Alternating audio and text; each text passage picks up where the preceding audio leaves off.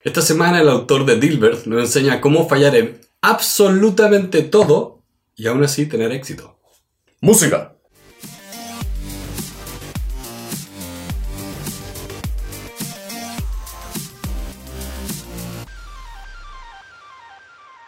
Hola a todos, bienvenidos a una nueva edición de Extra Ideas. En este episodio especial vamos a compartir de nuevo un abstracto de un libro más completo que escribió el autor de eh, la caricatura Dilbert, que para los que no lo conocen es esta caricatura un poco como Garfield. Eh, salía en los diarios, un chiste a la semana y creció rápidamente gracias a que eran únicos en que contaban este humor de oficina. Que se trata un poco de lo que acá nos habla el autor, de cómo él no era el mejor para contar chistes, no era el mejor dibujante, pero era suficientemente bueno para tener éxito. Y de eso él escribió un libro y acá les vamos a compartir las 5 ideas que más nos gustaron. En primer lugar, la primera idea que tenemos el día de hoy es haz el trabajo creativo primero. ¿Qué quiere decir eso? Si tienes varias tareas durante el día, la recomendación siempre es hacer aquella que requiera mayor creatividad, inteligencia durante la mañana, es decir, cuando estás fresco y deja las tareas que son más mecánicas, más repetitivas para la tarde. De hecho, ahora uno de los últimos libros que empecé y que voy lento avanzando es eh, When, que se trata exclusivamente de eso, cuándo trabajamos mejor en qué cosas. Y como de hecho hay personas que trabajan, di funcionan distinto. El clásico ejemplo de eh, la mañana hay personas que funcionan mejor, la tarde hay otras que funcionan mejor. Es un poco eso. Y acá la idea de aplicarlo a la parte como creativa, o sea, me hace mucho sentido ya que yo despierto despejado. Y para mí trabajar en algo creativo siempre significa encontrar soluciones a problemas más complejos.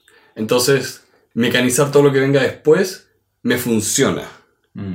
A mí me pasa que en la mañana es donde generalmente tengo la mayor cantidad de energía y lo que me pasa es que a medida que va pasando el día, las decisiones que voy tomando se van acumulando y termino fatigándome. Lo que muchas personas llaman como la fatiga de decisiones y que está bastante estudiado en la psicología, cómo los seres humanos a medida que pasa el día empiezan como a agotar un cierto número cerebral que tienen de decisiones que pueden tomar y en la noche es mucho más difícil tomar buenas decisiones. Por lo tanto, siempre cuando tengan una decisión muy difícil que tomar, dejen pasar la noche, es decir, acuéstense y en la mañana siguiente toman la decisión. Literalmente discutirlo con la almohada. La segunda idea me gustó cómo lo ponía. Es inmoral no felicitar a alguien por un trabajo bien hecho. Mm. Y habla como estamos tan predispuestos a... O sea, desde pequeño, desde pequeño, cuando los niños eh, de hecho, tengo un sobrino acá en la casa que por suerte salió a pasear. Eh, lo felicitamos por todo o lo retamos por todo. Pero después cuando llegamos a la vida adulta, eso desaparece y para ciertas personas puede ser muy desmotivador, especialmente cuando hacen un buen trabajo. Mm. Yo creo que esto es una recomendación muy laboral. Cuando tengan personas con las cuales ustedes trabajen, intenten mostrar que ustedes aprecian las cosas buenas que hacen. A pesar de que no sean muchas, pero un pequeño gesto puede hacer una gran diferencia. Y no estoy hablando solamente también como solamente con quien tú trabajas, sino también con una persona que te atienda en una tienda, con una persona que te atienda en un supermercado o cualquier otra. Si ustedes ven que la persona está haciendo bien su trabajo, vale la pena decirle qué buen trabajo estás haciendo. Que es distinto de adular, no ser sincero, es genuinamente tomarse el tiempo de apreciar el buen trabajo, especialmente cuando una persona se dedica, o más, más que nada, le pone ese pequeño esfuerzo extra que uno siempre puede apreciar. Mm.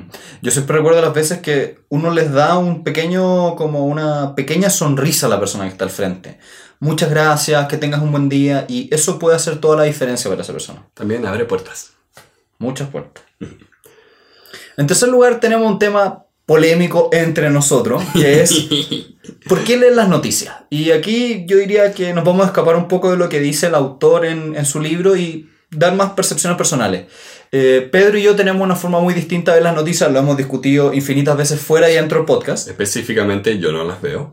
Pedro no las ve, yo sí las veo y creo que vale la pena darle una vuelta al hecho de cuestionar por último por qué están viendo noticias. Sí. Acá eh, Adams lo que hace es que decir, mira, yo no veo las noticias para informarme, porque considero que eso es ridículo, las noticias no te informan, pero me ayuda a expandir mi horizonte, lo pone, como que eh, capto nuevas ideas viendo las noticias, pero esta va un poco la razón por la cual yo no veo las noticias o las noticias como de las 9 o las del diario, porque encuentro que rara vez ahí es donde yo encuentro información nueva que expanda mi horizonte. Eh, soy, creo que quizás, quizás exagero, probablemente exagero, pero soy demasiado crítico con que en el diario no encuentro algo que no sea sensacionalista de eh, asesinatos, robos, escándalos políticos y todo deja de ser importante a los nueve meses. Mm. Pedro igual tiene una visión más crítica. Él, yo creo que tal vez por no haber visto noticias mucho tiempo, está como quedándose con esa imagen. Yo también estoy de acuerdo que muchas veces el periodismo es muy blando, muy débil, muy de una calidad paupérrima. Pero más allá de eso, siempre encuentro que te ayuda a dos cosas. En primer lugar, a tener tema de conversación. Creo que para hacer esto como pequeño acercamiento con desconocidos es muy bueno. Y segundo, como para tener una cierta idea de en qué vamos qué está pasando con el mundo, qué está pasando con el país, porque al final del día igual ciertas cosas pasan. Y a pesar de que el periodista muchas veces lo escribe muy mal, también te da alguna cierta información que te permite saber o por último buscar. Bueno, o siendo más generoso con todo este tema, saber de lo que los otros están sabiendo. Mm, Tener una idea de cuál es la discusión. Ah, porque a mí me pasa muchas veces que llego es como, espera, ¿Cuál es este caso Cascadas? Sí, bueno, Pedro lamentablemente como está tan desconectado de, la realidad... Sé memes. Sé memes. Sí, Pedro sabe mucho como de YouTube, de videojuegos, no sabe nada de actualidad, pero bueno, son cosas que pasan. Em, el cuarto gran como principio, cuarto gran idea de este libro es... Eh, ¿Cómo podemos traducir? Fake it till you make it. Em, esto va de la mano de la idea como un poco de psicología cognitiva, de que tus acciones van a determinar fuertemente tu respuesta emocional. En el sentido de que, ya, si dices, me va a ir mal en una prueba, eso se convierte en una mala forma de estudiar, que da un mal resultado en la prueba, profecía autocumplida. Acá es, bueno, hazlo al revés. Di, me va a ir genial, voy a trabajar para que me vaya genial y voy a tener el resultado que quiero. Eh, el clásico ejemplo un poco cuando uno va a dar una presentación, que haces todo el gesto de poner los brazos arriba, eh, preparar, hacer que tu cuerpo actúe como que ya tuvo éxito, mm. porque después tus emociones lo van a seguir. Les recomiendo revisar unos estudios que hablan de lo que se llama el efecto Pigmalión, que muy parecido a lo que tú estás diciendo. Si tú te predispones de manera positiva, es muy probable que tengas mejores resultados. Y un ejercicio clásico de este respecto eran dos cursos escolares que se pusieron con dos profesores eh, distintos y a uno de los cursos se le dijo al profesor, al docente, estos alumnos son superdotados y al otro se le, dijo, se le dijo, estos alumnos son normales. Y en estricto rigor ambos eran todo completamente aleatorios, no había superdotados en el grupo. Cuento corto, la predisposición que tuvo el docente hacia los superdotados terminó siendo que estos tuvieran muchos más logros de aprendizaje. Por lo tanto, si ustedes quieren, pueden, comillas, engañar a su propio cerebro para que les vaya mejor. O sea, así fue como empecé a leer. Literalmente. Literalmente. Y eso va de la mano con la quinta idea de un objetivo es más débil que un sistema. No tengan objetivos, tengan sistemas. Y la forma en que o cómo lo distingue el autor, es que, mira, un sistema, un objetivo es algo que tú piensas que va a ocurrir mañana y siempre estás frustrado de que no llega. Un sistema es algo que haces todos los días. Eh, y para usar el ejemplo del libro, es muy distinto decir voy a leer este libro en dos semanas a voy a leer 30 minutos todos los días. Mm, sí. Y tal vez el libro puede ser un buen ejemplo y uno que a mí personalmente me resuena mejor es el de si es que tú quieres bajar de peso, ¿qué es mejor? Decir, voy a bajar tantos kilos en tanto tiempo o voy a aprender a comer sano. El primero es una meta, que puedes llegar o no llegar, y si es que llegas puedes volver a caer. En cambio el otro es un sistema que te mantiene siempre, comillas, ganando.